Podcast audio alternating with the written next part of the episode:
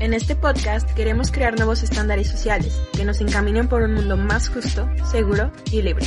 Sabemos que falta un enorme camino por recorrer, pero hay que empezar de algún punto, ¿no? Esto es Subversives. Hola, ¿cómo están? Bienvenidas, bienvenidos, bienvenides a un nuevo episodio de Subversives. La semana pasada no subimos episodio porque pues estábamos en exámenes, muchas tareas, muchas cosas, entonces nos vino el tiempo encima, pero estamos de vuelta y estamos muy felices pues de regresar, de volver a tener este espacio para comunicarnos con ustedes y al mismo tiempo estamos muy tristes porque muchas cosas han pasado y muchas cosas nos inquietan y sobre todo hay mucha desinformación sobre lo que está pasando, entonces queremos abrir este espacio para dialogar, para hablar y para informar sobre todo. Ahora, hoy es un día cool, es un episodio cool, porque tenemos una invitada. Jasia, preséntanos a nuestra invitada, por favor. Bueno, pues les quiero contar que estoy muy emocionada porque yo le tengo mucha aprecio a esta invitada. Es una super persona y pues es una... Uh, sabe mucho acerca de pues estas cosas que están pasando. Viene a contarnos pues lo que ella sabe, su opinión, eh, viene a compartirnos eh, muchas cosas muy chidas y pues es una persona súper, súper genial y espero que les encante este episodio y pues a ver, Ixel, hola. Hola a todos, todas y todes, yo soy Itzel. La verdad es que estoy muy contenta y también me siento muy honrada de que mis amigas y mi amigo hayan pensado en mí para participar en el podcast y pues aquí voy a estar dando mi opinión, como dice Jasia, de todo lo que ha estado pasando en los últimos días. Y bueno, probablemente eso es algo que ustedes no saben, pero estamos grabando este episodio el 16 de septiembre. ¡Viva México! ¡Viva México! No, ah, no sé ustedes, pero por lo menos el día de ayer este mentado grito me supo muy amargo. Al principio, o sea, a mí me dio mucho coraje, por ejemplo, ver al AMLO en la tele gritando independencia, mm, se me, me pareció algo muy hipócrita primero me dio mucho coraje, luego me dieron ganas de llorar, estaba comiendo enchiladas y estaba al borde de las lágrimas. Estuvo muy feo. Entonces, no sé ustedes qué piensan. Eh, nosotros creemos que pues no hay nada que celebrar, por lo menos este año, años atrás tampoco, pero sobre todo por lo que ha estado pasando esta semana, de verdad esto no, no supo nada bien este grito, entonces no sé qué opinen. Sí, igual a mí me pasó de que yo estaba viendo anoche pues las noticias y todo esto que está pasando en la CNDH y pues todo lo del antigrita. Y pues la verdad yo sí lloré, o sea, yo ver todo lo que está pasando con las mujeres en el país, ver eh, pues todas las injusticias que se están eh, llevando a cabo y pues sobre todo que muchas personas agreden y pues ahora sí que están en contra del movimiento, pero de una manera muy grosera. Ver todo esto que está pasando es algo que me llena de mucha tristeza, el cómo a muchas personas le importa más el cuadro y un edificio que la vida humana de muchas personas de nuestro país, como eh, todo el año les vale su patria y justamente en este día es cuando salen a defenderla porque según es una falta de respeto lo que se está haciendo, cuando es una falta de respeto todo lo que se vive en todo el año. Y a mí me llena de mucho coraje, en serio, me llena de impotencia el hecho de cómo muchas personas tienen esta mentalidad tan cerrada de pensar. Y pues la verdad ahora sí que hasta que escarmientan en carne propia lo que es perder a alguien cercano, lo que es que te maten, que te violen, que te golpeen. Yo creo que hasta que pase esto, pues es cuando verdaderamente entiende la gente y eso es muy triste, la neta. Y a mí me duele mucho todo lo que está pasando en nuestro país, la verdad. Sí, bueno, la verdad yo como opinión personal concuerdo con, con Shalom y con Hasia. Eh, qué hipocresía del presidente eh, gritar independencia cuando pues no, no la dan, ¿no? O sea, no te dan la libertad de expresión y violan los derechos humanos, ¿no? Eh, también eh, vi una, un video eh, cuando en una mañanera le preguntan al presidente sobre qué piensa sobre pues estas manifestantes que se llevaron en el Estado de México en vehículos no oficiales y él la única respuesta que puede dar es de que él no sabe, que no tiene información y que no, según no le iban a hacer nada a estas mujeres, pero al final no dijo nada contundente, ¿no? Eh, este presidente, pues no, sinceramente no tiene, pues no tiene nada en la cabeza, yo creo que tiene aire. Y como dice Hacia, eh, todo el año se la pasan diciendo que México, que tercer mundo, que esto y que el otro, y nada más este, les tocan sus cuadros, les tocan sus banderas y así, y ya todos son mexicanísimos y patriotas y, la madre, ¿no? Y, y, como dice, como dice el meme, ¿no? En fin, la hipotenusa o hipocresía. Yo comparto la opinión de, de ustedes porque en estas, estas patrias no tenemos nada que celebrar, porque ser mexicanos y mexicanas es muchísimo más que solamente venerar a los lados patrios. Como sociedad nos falta mucho camino por recorrer para realmente poder sentirnos orgullosos de nuestro país. Yo quiero decir algo de que me encanta, notes el sarcasmo de cómo están de mamadores con el movimiento de Black Lives Matter. Y pues, o sea, me, me da mucha risa de cómo, ay, qué bueno que salen a la calle y queman y que hacen esto en Estados Unidos y que la mamada. Y cuando un grupo de mujeres hace eso en México, se indignan los muy machitos. O sea, ubícate, morro. O sea, porque eso pasa en otro país y por otras cosas sí se puede, pero en tu país no. O sea, qué pendejos están. Sí, o sea, la verdad yo vi algo así similar en Twitter, que, o sea, alguien, un chavo, eh, compartía pues, o daba retweet a, fotos de las manifestaciones que hubo y decía, hay que luchar contra el racismo y la desigualdad y cuanta madre. Pero días después, o sea, eh, pasaron algunas manifestaciones feministas y empezó a decir el típico, el que ya todos se saben y ya todos hartan de eh, no son formas o, o, que por qué hacen eso, qué ganan quemando. O sea, es, es una hipocresía total, o sea, es cuando te conviene, sí estás a favor, ¿no? Pero cuando alguien en tu país realmente está luchando por un cambio y se está manifestando, ya lo ves mal. Básicamente podemos concluir que este grito no significa absolutamente nada para todas esas víctimas, para todas esas sobrevivientes de violencia, para las madres, padres que siguen buscando a hijas, hijos y simplemente no hay respuesta. Ahora, creo que indigna todavía muchísimo más por el hecho de que literalmente el país está deshaciendo estos días y aún así van y gritan como si nada. Obviamente sin contar las miles de miles de miles de muertes por COVID-19. Eh, también estamos hablando de todas las manifestaciones de violencia y es bastante hipócrita. Ahora, esto eh, que decimos que se está quemando el país con tanta violencia es por lo que pasó en la CNDH, ex CNDH. Todo esto empezó, bueno, no sé si ustedes hayan visto en internet una imagen donde sale AMLO y hay una señora arrodillada enfrente de AMLO. No sé si ustedes la ubiquen, pero bueno, existe esa imagen. Bueno, esta señora es María Isela y es madre de Roberto Quiroa, un joven desaparecido en Tamaulipas en el año 2014.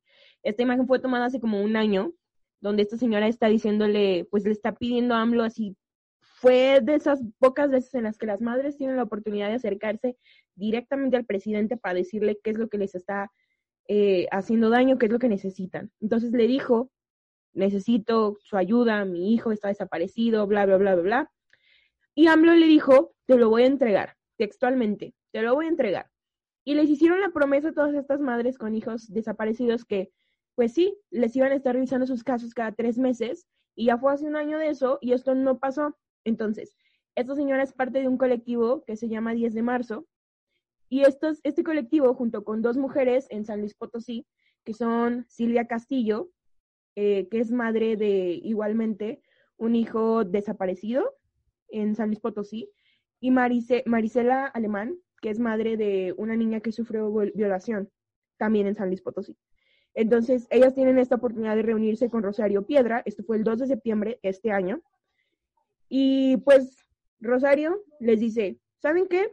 Pues necesitan regresarse a su estado, volver a iniciar el proceso penal por la violación de su hija o por la desaparición de su hijo, porque no, al parecer como que encontraron incongruencias o no sé qué encontraron en el caso, obviamente solamente eran pretextos, para que volvieran a reiniciar todo el proceso.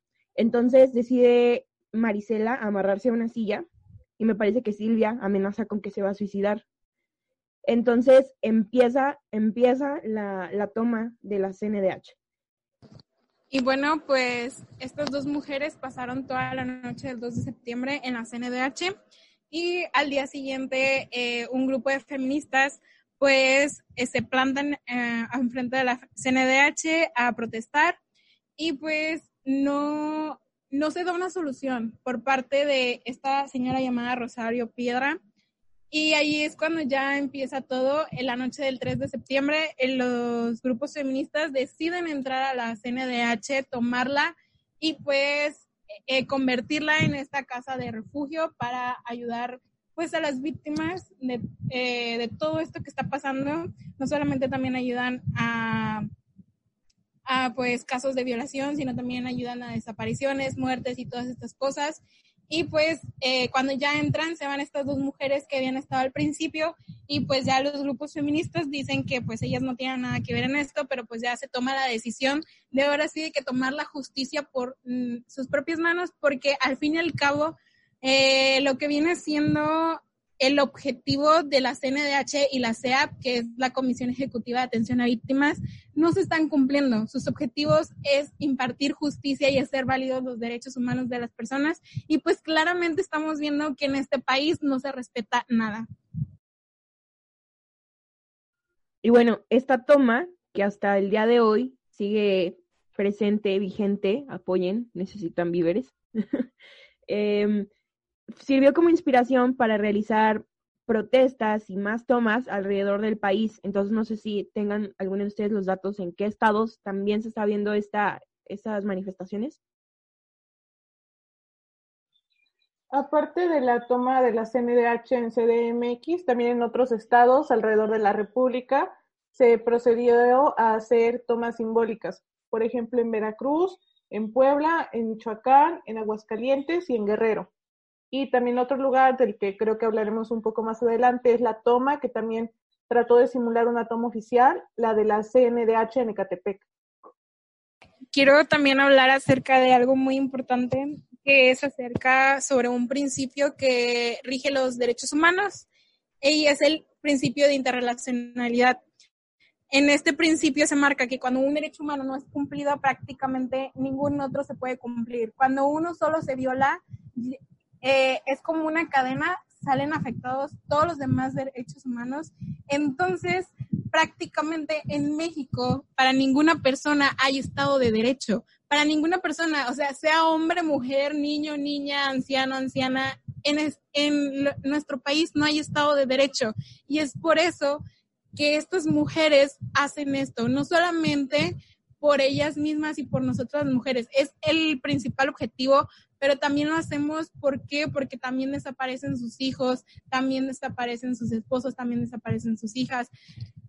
Quiero aclarar algo que es muy importante. Eh, a nosotros las mujeres somos un grupo muy vulnerable y todo lo que nos hacen en el país, sí, a los hombres los matan más, sí, a los hombres también les pasa esto y el otro, pero dense cuenta que a nosotros nos matan por solamente ser mujeres. A los hombres los matan porque muchos de ellos están metidos en el crimen organizado, los matan por muchas otras cosas, pero dense cuenta que el la principal motivo por el que matan a una mujer es por ser mujer. De igual forma me encantaría hacer mención a dos iconos que pues son mujeronas que han sido muy sonadas, incluso en redes sociales, en noticias, porque son de las que están al frente de, de este movimiento en la XNDH, hoy Refugio de Mujeres, ni una menos. Erika Martínez es madre de una niña de 10 años, eh, sobreviviente de violencia, de violación sexual a los 7 años, por, me parece que fue el hermano de su padrastro, un hombre de 43 años, un señor que sigue libre, en un caso en el que se comprobó que la niña había sufrido violencia sexual. Eh, y a pesar de todo, pues ese señor sigue por ahí por las calles y, y no se ha hecho nada. Otro caso es el de Yesenia Zamudio, madre de Marichuy, la cual fue víctima de feminicidio a los 19 años en el año 2016. O sea, ya pasaron cuatro años, sigue sin pasar nada. Se sabe quiénes fueron los involucrados de este feminicidio, eh, personas que sean cercanas a ella, porque pues eran, me parece que fuera un profesor y, y otros alumnos, que formaban parte del Instituto Politécnico Nacional. la arrojaron de un quinto piso y aún así como que se intentó aparentar que había sido suicidio cuando no, fue feminicidio, porque ella ya había mencionado que había sufrido acoso. Entonces, estas dos son las razones tristes, horribles por las que ninguna mujer tendría que pasar, que hacen que estas mujeres quieran levantarse y generar un cambio. Y es, es básicamente el, motor de por qué, por qué ellas están manifestando, porque lo que le pasó a sus hijas es algo que no quieren que le pase a ninguna otra mujer en México. Sin embargo, es algo a lo que están expuestas.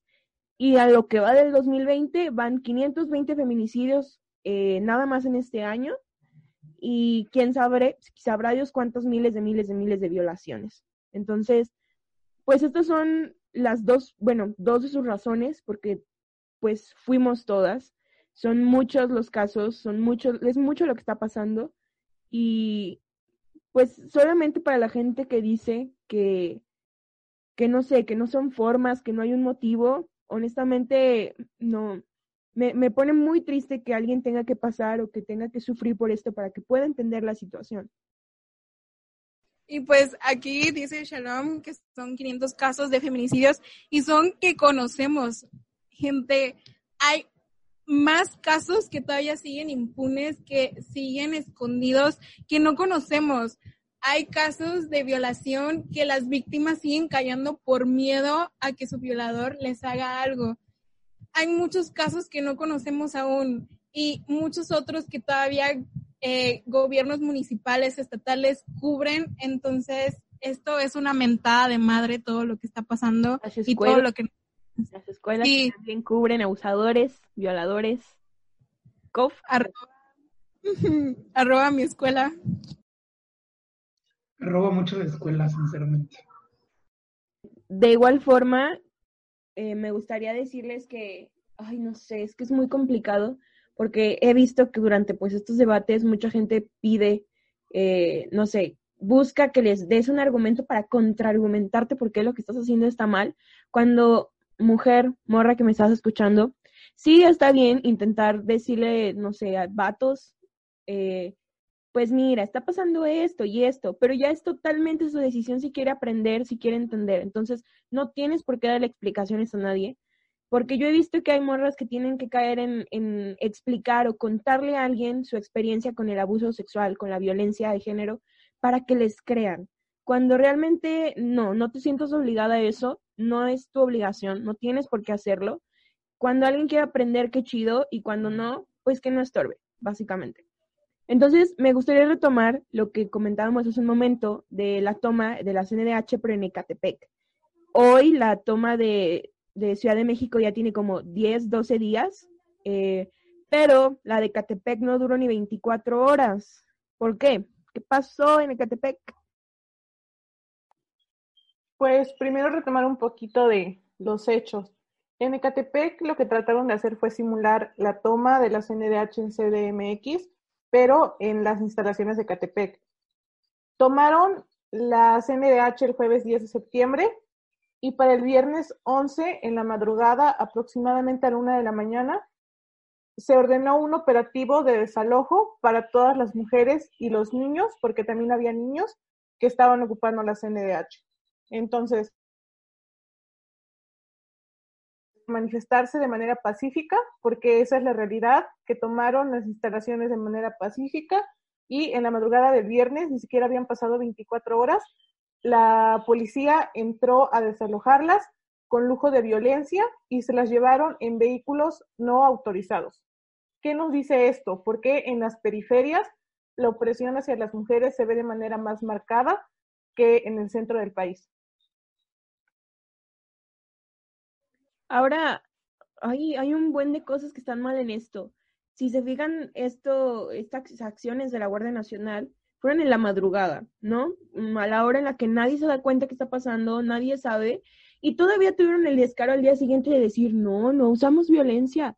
Cuando nos tocó ver, creo que ese día estábamos justo y yo, hablando por teléfono, y le dije, ah, caray, está, está transmitiendo en vivo fulanita, que es una de las morras que están dentro de, estaban dentro de la CNDH en Ecatepec, eh, tomando fotos y documentando, y empezó a transmitir en vivo, y era muy tarde, eran como las, sí, pues era como las dos de la mañana, casi tres.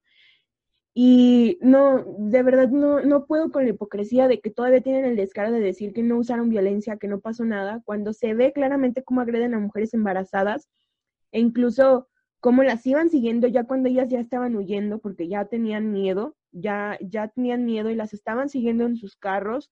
Eh, y, y, de verdad no, no puedo con, con esta hipocresía y esta... Sí, no sé si alguien quiere comentar algo. Qué coraje.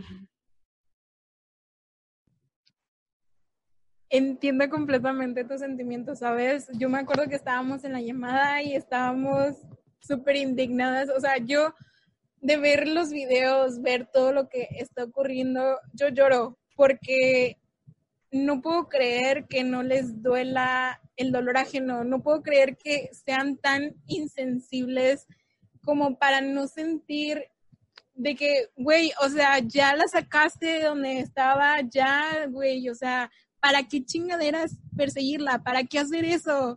O sea, eso se llama crueldad, eso se llama inhumanidad.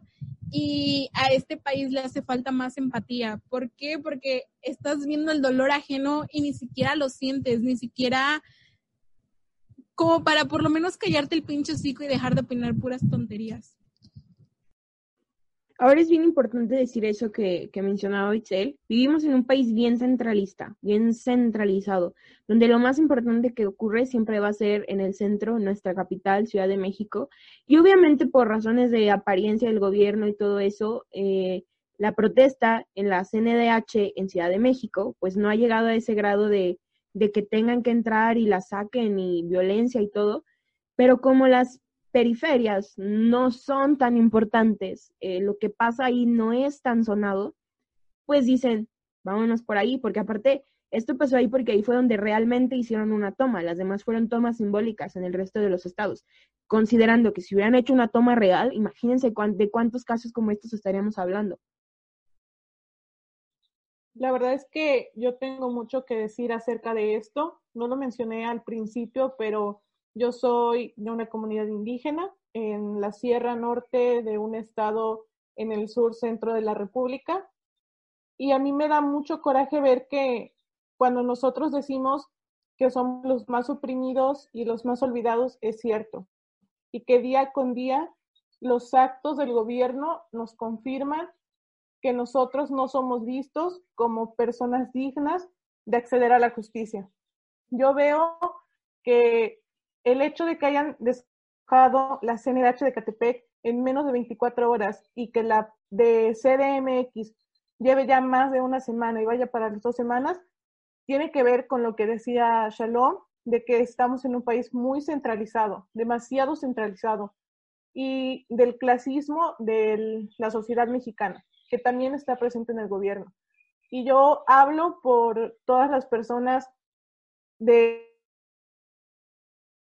las personas que también se puedan sentir identificadas conmigo cuando digo que todo el tiempo y durante toda la vida el gobierno siempre nos ha visto como los inferiores, como las personas a las que puede llegar y engañar y regañar y oprimir y nadie va a decir nada. Y por eso es que se les hizo tan fácil dar una orden para que en Ecatepec, que sabemos que es uno de los municipios con más violencia y más pobres del país, se haya hecho esto. Otra cosa también es que cómo es posible que ah, cuando se pide eh, que atiendan los casos, que acuda a la policía cuando se le llama, ni siquiera actúan rápidamente. Eh, la verdad es que manejan los casos de la peor manera, ah, mm, manipulan la evidencia, se tardan mil años en atender cosas, pero si, si pasan estas cosas, si pasa esto que hay ya una toma de, de lugares, ya hay manifestaciones, en, en, menos de 24 horas ya estaban sacando a estas personas de la CNDH. O sea, para algunas cosas sí tienen la rapidez, la eficacia, pero para otras no. Y esto indigna mucho, ¿saben? El hecho de que les importa más el cómo los ve el país, les importa más el cómo las cosas están siendo según vandalizadas, pero no les importa todo lo demás que se pide, que son los derechos humanos que se respeten. Raza, pues ahí tenemos a Lamblo saludándole a la mamá del Chapo, pero no le puede dar la cara a todas las mamás de que, han sido víctimas porque sus hijos han desaparecido, porque sus hijas han sido violadas. Pero bueno, la hipocresía. Eh, algo que igual me gustaría como recalcar y me gustaría hacer énfasis en que es en que mm, siento que es muy común que andemos ahí por la vida como dándole mm, como énfasis a este feminismo blanco en el que pues nosotras mujeres con privilegios decimos em, pues sí, queremos autonomía, queremos libertad, queremos este empoderamiento y así, cuando hay allá afuera más mujeres que se han enfrentado a, a cosas como derechos básicos, derechos muy básicos que para nosotras son normales. Entonces esta lucha debe de ser para todas las mujeres, para todo tipo de mujeres, no solamente para las que decimos no y que respeta mis derechos y mi autonomía y empoderamiento, sino las que realmente se han visto afectadas por derechos básicos. Bueno, eh, siguiendo con el tema, eh, ciertamente igual México es un país que, no, que tiene demasiados problemas sociales, no solo es que las mujeres están manifestando, sino México es clasista, México es racista, México es machista, es misógino. Y está tan normalizado que nosotros, bueno, nosotros, porque yo soy hombre, pero los hombres están viendo que un grupo que es vulnerado se está manifestando y lo tumban, cuando al final están manifestándose contra el mismo gobierno que se le ha pasado oprimiendo no solo a las mujeres, sino como menciona Excel, igual soy, pues soy del sur del país, soy de Oaxaca y he tenido contacto, mucho contacto con comunidades indígenas y he visto cómo son pues discriminadas, o sea, una mujer indígena es discriminada doble o triple vez porque eh, es, es, mujer, es discriminada por ser mujer, es discriminada por ser indígena, es discriminada incluso porque habla una lengua nativa, o sea, y como mencioné, la verdad, eh, lo estuve pensando y es muy cierto, o sea, eh, siempre nos hacen ver menos, el gobierno siempre nos hace ver eh, como, bueno, en lo personal en estado se le da la imagen como un estado pobre, como un estado jodido, cuando en vez de ayudarnos nos tiran tierra, ¿no? Y cuando alguien se quiere manifestar, por ejemplo las mujeres, eh, pues salen todos, todos a decirle que no, que no son formas, que no piden respeto y no dan respeto, cuando ni siquiera el mismo gobierno respeta a sus ciudadanos, a las personas que son mexicanas de, de raíz y 100% que son nuestras comunidades indígenas, que son la, ahora sí que las, los verdaderos mexicanos 100% de sangre son los indígenas y son la, las personas que más, que más son violentadas, ¿no? Y ahora, imagínense el sufrimiento que tienen las mujeres indígenas, como menciona Shalom, no tienen ni siquiera acceso a los derechos más básicos, ¿no? Incluso uno los ve y hasta los ve para abajo y ni siquiera saben una historia, no saben lo que han sufrido no saben todo lo que hay detrás de, una persona indígena.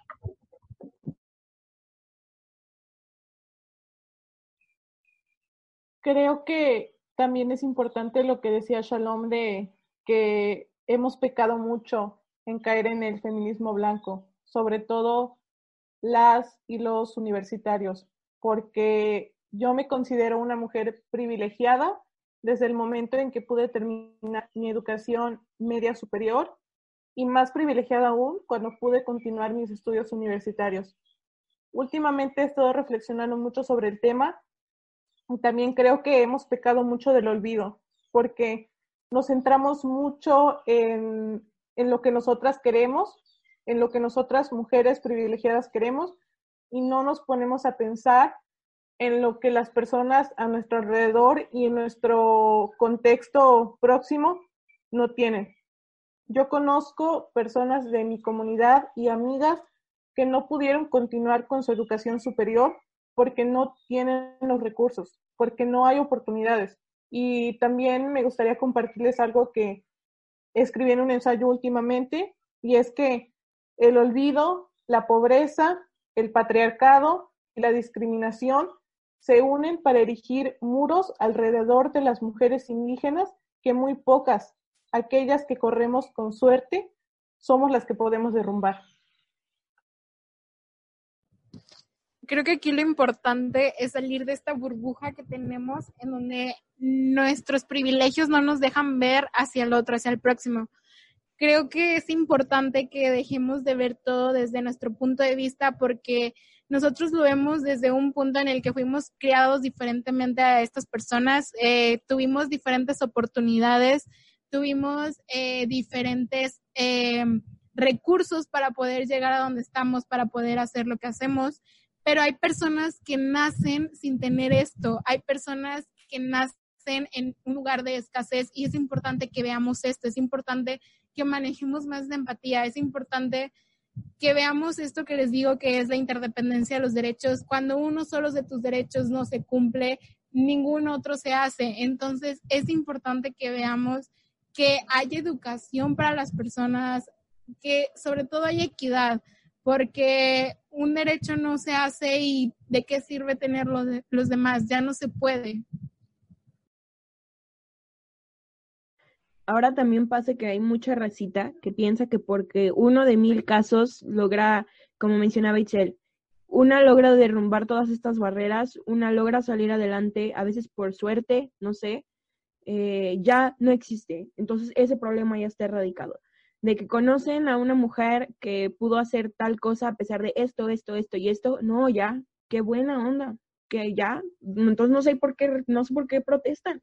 Cuando realmente las oportunidades no deberían así, no deberían ser así, no deberían estar contadas, no deberían estar limitadas a cierto número de mujeres que por X o Y razón pudieron alcanzar ciertas cosas, sino debería de ser algo común y cotidiano. Y, es algo que muchas veces, muchas veces nosotros no nos planteamos. Si andamos por ahí diciendo, eh, como dice Itzel, pecando en, en, este, en esta posición de privilegio que tenemos, sin pensar que hay muchas mujeres allá afuera que no tienen acceso a oportunidades que para nosotras parecen eh, normales, parecen sencillas. Incluso la educación, piénsalo, educación primaria, que dices, no, pues cualquiera tiene educación primaria. No, no cualquiera tiene educación primaria. Eh, miles de cosas, de verdad son miles de cosas. Entonces, aquí es donde creo que debemos plantearnos, eh, hacernos preguntas y decir, ¿estoy realmente luchando por todas o por lo que yo quiero, por lo que a mí me interesa? Y bueno, ya que estamos hablando de todo esto, creo que debemos de tener bien conscientes, eh, bueno, bien presente este término de interseccionalidad, que es pues esta forma en la que cada persona sufre opresión de forma diferente según eh, la clase social en la que esté, categoría social, o de nuevo constructos sociales, eh, donde ciertas personas son más privilegiadas que otras por ser quien son, básicamente. Entonces, creo que pues voy a aprovechar esto para hacer un llamado a todas estas morras que están escuchando, para decirles que pues el feminismo tiene que ser interseccional o no es feminismo, ¿ok? Luchar por todas porque si no, no estamos luchando por nadie, ¿sí? Si no, solo estamos haciendo las cosas por nosotras mismas. Eh, dentro de los tipos de feminismos está esta clasificación de feminismo interseccional, pero yo difiero en esto, creo que cualquier tipo de feminismo tiene que llevar la etiqueta interseccional, sin importar que busquen cosas diferentes los feminismos entre sí, no sé. Todo, todo, todo, todo tiene que ser interseccional. Entonces, ¿alguien que quiera complementar? Pues sí, totalmente de acuerdo. Creo que la interseccionalidad es una herramienta que todos los feminismos deben utilizar para seguir con su lucha. Mucho se ha discutido en, en los últimos años y también en los últimos meses acerca de las corrientes del feminismo, que es radical, que es liberal, y este, que es el otro, pero si de algo estoy segura es de que la interseccionalidad es la única herramienta que va a llevar al feminismo a lograr lo que queremos lograr, todas las feministas y todas las mujeres. Confirmo 100%. Y pues les quiero contar también, les quiero compartir un poco acerca de lo que está pasando en este momento en el sur de Tamaulipas. Pues verán, acá donde yo vivo, eh, un grupo de hombres, entre comillas, decidieron eh, hacer una carpeta en Drive con fotos íntimas de un montón de morritas de por acá. Y pues muchas de ellas aún son menores de edad, muchas de ellas eh, lo que da más risa es de que había fotos también de chicas que suben en traje de baño, cosas así. Y pues en ese grado llegaron, o sea, a hacer un grupo de Telegram y empezar a compartirse estas fotos. Y pues como ustedes sabrán, esto es un delito en varios estados, pero en mi estado eh, aún no se aprueba la ley Olimpia.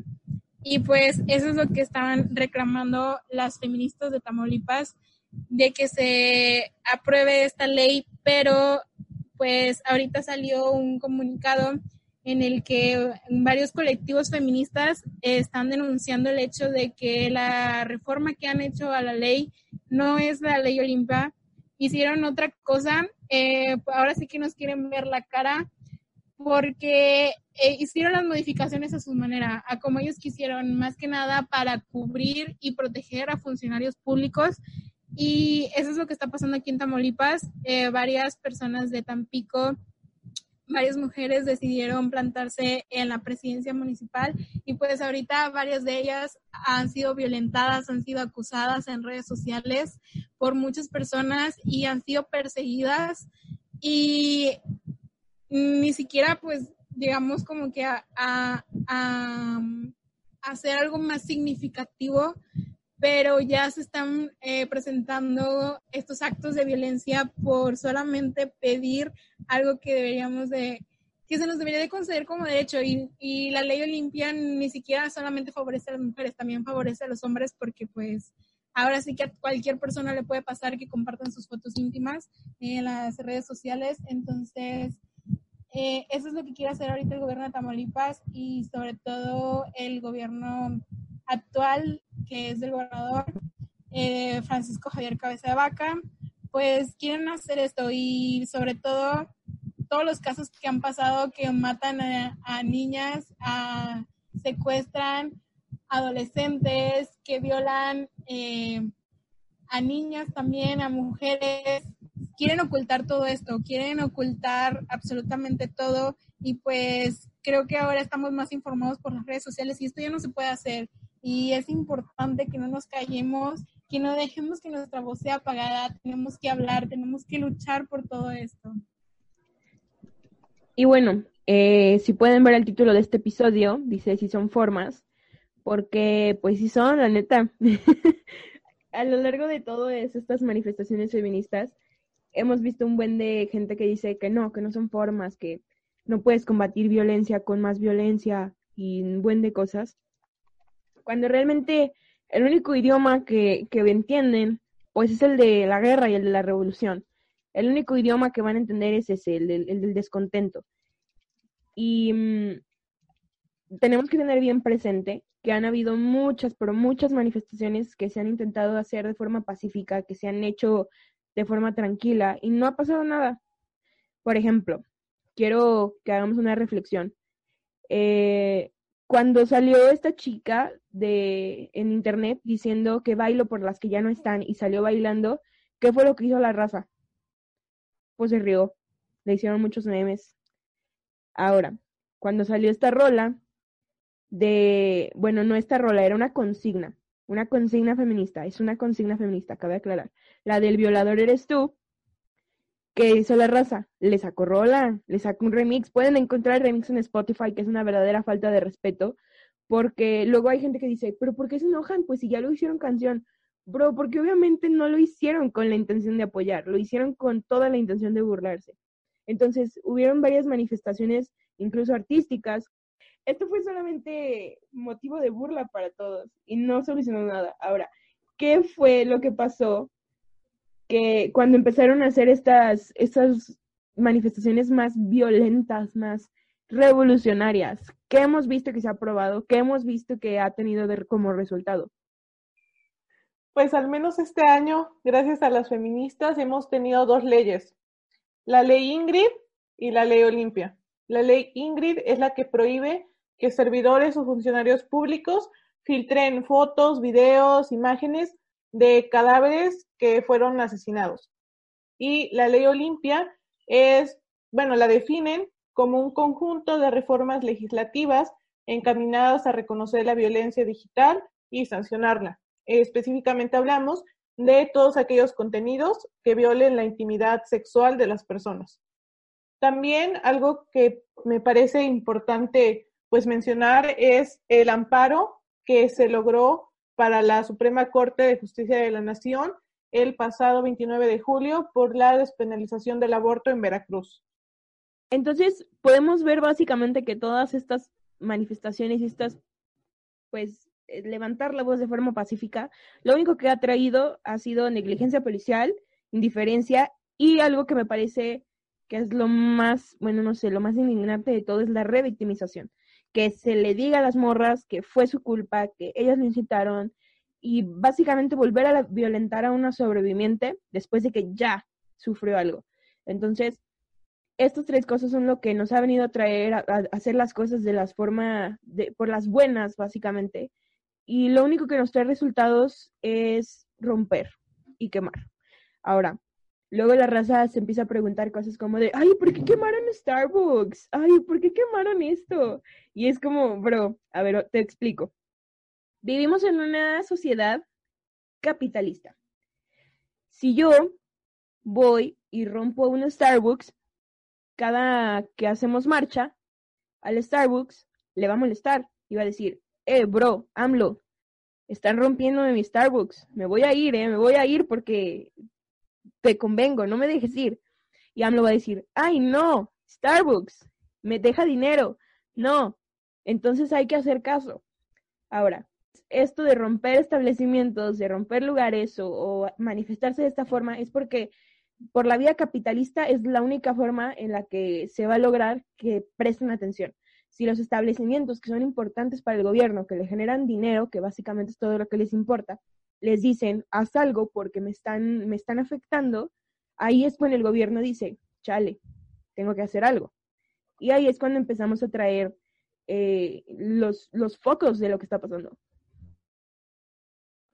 Hablando más acerca de esto que dice Shalom, eh, también es importante destacar que cuando un país tiene problemas sociales como lo está pasando en México, a una empresa extranjera no le conviene invertir en el país porque, pues, eh, para empezar, su capital humano, pues, va a tener problemas, no se va a desempeñar adecuadamente la empresa, eh, tiene el riesgo de perder su inversión, muchas cosas relacionadas a esto que viene siendo la cultura organizacional de una empresa, pues menos dan ganas de venir e invertir en el país y pues obviamente eso le, le preocupa mucho al gobierno porque de por sí las empresas calificadoras pues ya que nos tienen como México no vayas a invertir. Entonces, pues obviamente al presidente esto sí le importa y por eso se hacen estas cosas. ¿Por qué? Porque obviamente cuando se ve afectada la economía por estas actividades, es cuando ya entonces al señor presidente se le va a ocurrir escucharnos. Luego hay algo que se llama iconoclasia, eh, que es esta, pues este acto de romper imágenes que pues hace mucho únicamente significaba romper como, no sé, cuadros religiosos o cosas así, y hoy en día ya también se trata de romper eh, o destruir iconos políticos, que es lo que está pasando con lo del pobre cuadro de madera, que lo rompieron. No, eso fue lo que pasó. Eh, aparte quiero hacer aquí énfasis en que recuerdan que hace un momento mencionamos a la señora Erika Martínez, que tenía una hija que a los siete años eh, fue víctima de violación sexual. Ah, pues ella es la banda la que rayó el cuadro de madero. No, entonces, la iconoclasia hace ruido, amigos. Eh, la iconoclasia hace que, que, que, se empiece a hablar de esto. Pues es lo que vieron, pasaron muchas cosas, las morras dijeron muchas cosas en la marcha y AMLO lo único que notó fue el cuadro de madero. Como vimos, hizo ruido. De hecho, les apuesto a que muchos de ustedes se enteraron de todo esto que estaba pasando en la CNDH porque vieron el cuadro de madero pintado. No, no, no mintamos. Entonces, hace ruido. Por eso se está llegando a este punto. Y el señor presidente dijo que la persona que hizo esto hacia los cuadros, que era una persona sin educación, háganme el favor, o sea, señor, que se tardó que siete años en acabar una carrera universitaria, que te habla de economía cuando no sabe nada. o sea, este señor que vino y se plantó durante una semana en la Ciudad de México porque no ganó y porque vino a hacer su berrinche. O sea, él sí puede hacer su berrinche porque no gana la presidencia, pero un grupo de mujeres que exigen derechos no pueden hablar. Eh, o sea, ah, todavía también dijo persona conservadora. No, no, mentada de madre lo que nos hace este señor todos los días. Porque obviamente las niñas de 10 años tienen conciencia de los partidos políticos y obviamente esta niña vivió el, el, el, mandato de Calderón, el mandato de Peña Nieto y está resentida con el gobierno y quiere manifestarse en contra de la política de AMLO. Amigos, no, no, no, no, no. Es que Shalom, tú no sabes que la niña le va al pan y vota por el pan. Bueno, eh, retomando el tema de nuestro gran presidente en UTC, eh, Andrés Manuel López Obrador, tardó, o sea, e, exige educación y él tardó de que chingos de años en titularse. O sea, empezó su carrera en 1973 y se tituló en el 87. O sea, hágame usted el chico favor de venirme a mí a decir de educación. No, o sea, y luego también, bueno, en redes sociales se ve mucho esto de que, ¿dónde están esas feministas en los gobiernos de, de no sé, de Vicente Fox, de Felipe Calderón? Y pues vi un post que hizo mi amiga Excel y la neta tiene mucha razón, o sea, estaba en el kinder, güey, o sea, las personas que nos estamos levantando son, son personas jóvenes que están alzando su voz y no están de que casadas con ese antiguo pensamiento de que no podemos hacer nada, ¿sabes? O sea, muchos activistas son personas jóvenes que neta, o sea, están viendo que el país está mal y están luchando por cambiarlo y por alzar la voz y hacer algo, ¿no? O sea, pero bueno, ya, o sea, ya no, ya no saben ni de qué manera, pues, degradar el movimiento o, hacerlo menos, ¿no? Yo quiero hablar de un punto que vi también, este, bueno, retomando un poco sobre lo que decía Freddy de, de este morro que es el presidente. Ah, también cabe destacar que en su época de estudiante era porro, se la pasaba haciendo desmadre en la UNAM. Cabe destacar eso, o sea, que se vaya la fregada. Eh, también quiero hacer mención del hecho de que la violencia hacia la mujer y todos estos eh, feminicidios y violaciones incrementaron cuando la fuerza eh, militar se hizo presente en el país. Y es importante también eh, decir que muchos de estos casos, muchos de estos atentados eh, se realizan por parte de estos grupos que son militares, eh, policías que se supone que están para defendernos. Entonces, cuando este señor viene y propone su brillante idea de militarizar el país y pues a poner una Guardia Nacional, lo único que hace es volver más vulnerable a estos grupos. ¿Por qué? Porque estas personas no están para cuidarnos, estas personas están para jodernos más. E igual, pues todos esos comentarios de raza que pone, estudia para que no creas que rompiendo monumentos vas a cambiar el país. Bro, a ver, vamos a hacer un pequeño recuento, digo recuento. Eh, las soldaderas no, no, no rompían monumentos, ellas mataban, la verdad, no, no sé si sabían. Las zapatistas, eh, las sufragistas, ciberfeministas, eh, el bloque negro. Amigos, las grandes cosas nunca se han logrado desde la zona de confort. Sí, o sea, también por redes, eh, bueno, por redes sociales se han visto muchos memes, ¿no? Y sinceramente hasta me da pena ser hombre en, muchas ocasiones, ya que pues parece que, que, seguimos siendo monos, ¿no? O sea, la neta. Eh, por ejemplo, vi una foto en Facebook, creo que ya muchos la, la, vieron, que es una bandera de México que en vez del rojo pues traía el morado, ¿no? Y pues eh, una chava la compartió, dio su opinión que la verdad se me hizo muy, muy válida de que todo el año les vale madre México y nada más las feministas este, le mueven a su bandera y ya todos son mexicanos hasta por donde no, ¿no? Y cierto chico que la verdad hizo un comentario muy, muy tonto, ¿no? O sea, este chico lo conozco de alguna manera y sé que él estudia pues en el Colegio Nacional, ¿no? De militar, es militar, cadete, no sé cómo se le diga. Y empezó a decir de que él ha tenido compañeras que han muerto por esta bandera y la madre y que no pueden hacer este, tocar los símbolos patrios y la verga. y él es de esos güeyes que pusieron el logo de Chivas en vez del de México, o sea, o sea, no mames, tiene tantita coherencia, o sea, con lo que dices. igual, eh, otro güey que dice que es este marino y que él lucha porque, por defender la bandera y la madre, y o sea, le, le responden, oye, nadie te pidió que lo hicieras, ¿eh? o sea, tú lo haces porque quieres, porque, o sea, la bandera no se respeta si la vida de los mexicanos no se respeta, o sea, es, es la verdad es bien frustrante ver cómo diario mueren muchísimas mujeres eh, por feminicidios, porque son crímenes de odio, yo los considero crímenes de odio, ya que mueren por el simple hecho de ser una mujer, y creo que este concepto no le cabe a, demasiados hombres, o sea, de que siempre, siempre salen con el, con el argumento pendejo de que a nosotros igual nos matan y que dónde están las feministas cuando matan a, a no sé quién, a un hombre, o sea, la verdad sí, muchas veces yo entro a redes, sé, eh, esos comentarios, yo creo que nos hace falta estudiar más y pensar, razonar antes de hablar, como, como dice Shalom, eh, todos los movimientos sociales y cambios sociales que ha habido en México ha sido por guerras y destrozos, ¿no? O sea, nada se ha pedido por favor y nada nunca se va a lograr pidiéndolo por favor. Algo que también me gustaría decir y que creo que resume mucho de el por qué son las formas es una frase y es la de los tibios nunca hicieron historia.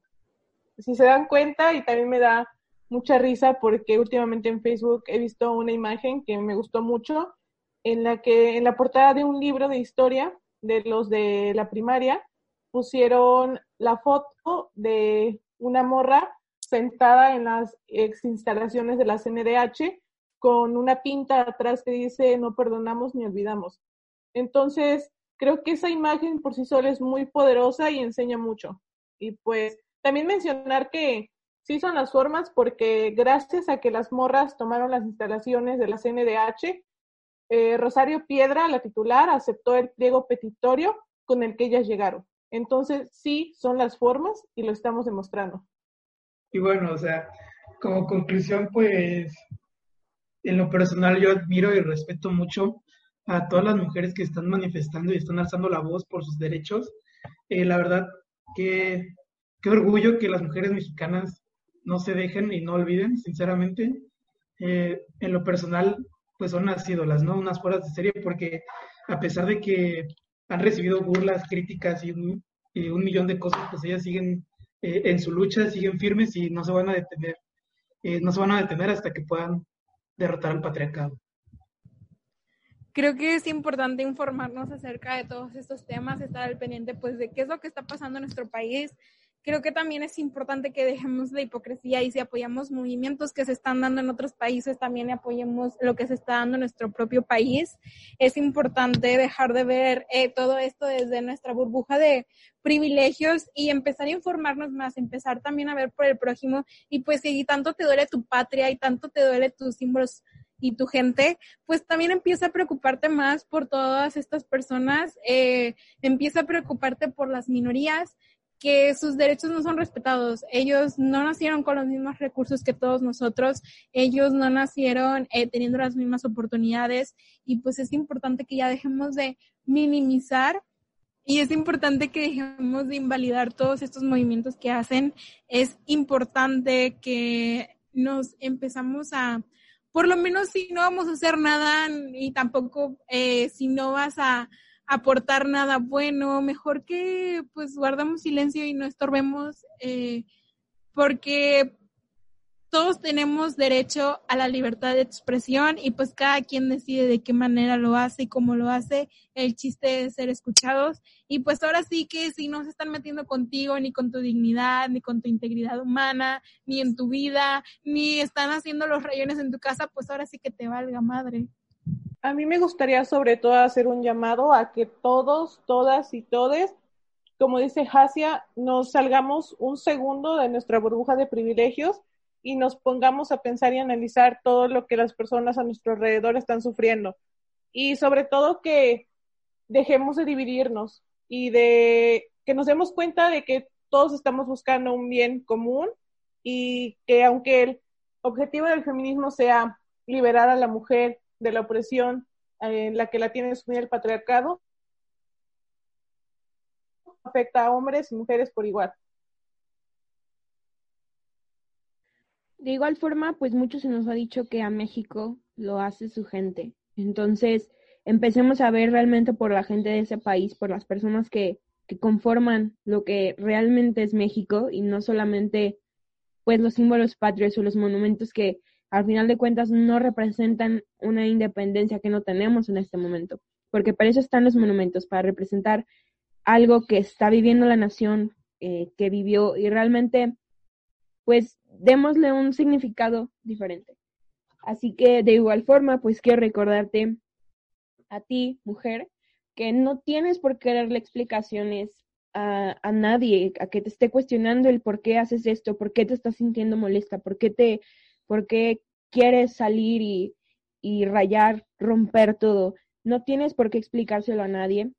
Eh, es totalmente tu decisión, es totalmente conforme a tu experiencia y si no la tienes, no, la, no estás lista para contarlo, no tienes por qué hacerlo. Entonces, de igual forma, pues como diría la diosa de Yesenia Zamudio, pues la que quiere quemar que queme y la que no, que no nos estorbe. Eh, pues este fue el episodio número 6. Si es el episodio 6, wow, ya es el 6. El episodio, el episodio 6 de Subversives. Pues queremos darle muchísimas gracias a Itzel por acompañarnos, otra diosa.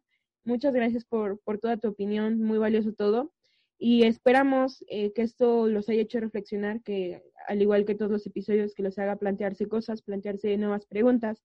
Ya saben que nos intenta resubir su feed por Instagram, subversives-podcast. Eh, nos vemos por allá, nos vemos eh, el, siguiente, el siguiente episodio y muchas gracias por escucharnos. Gracias. Adiós. Los queremos mucho.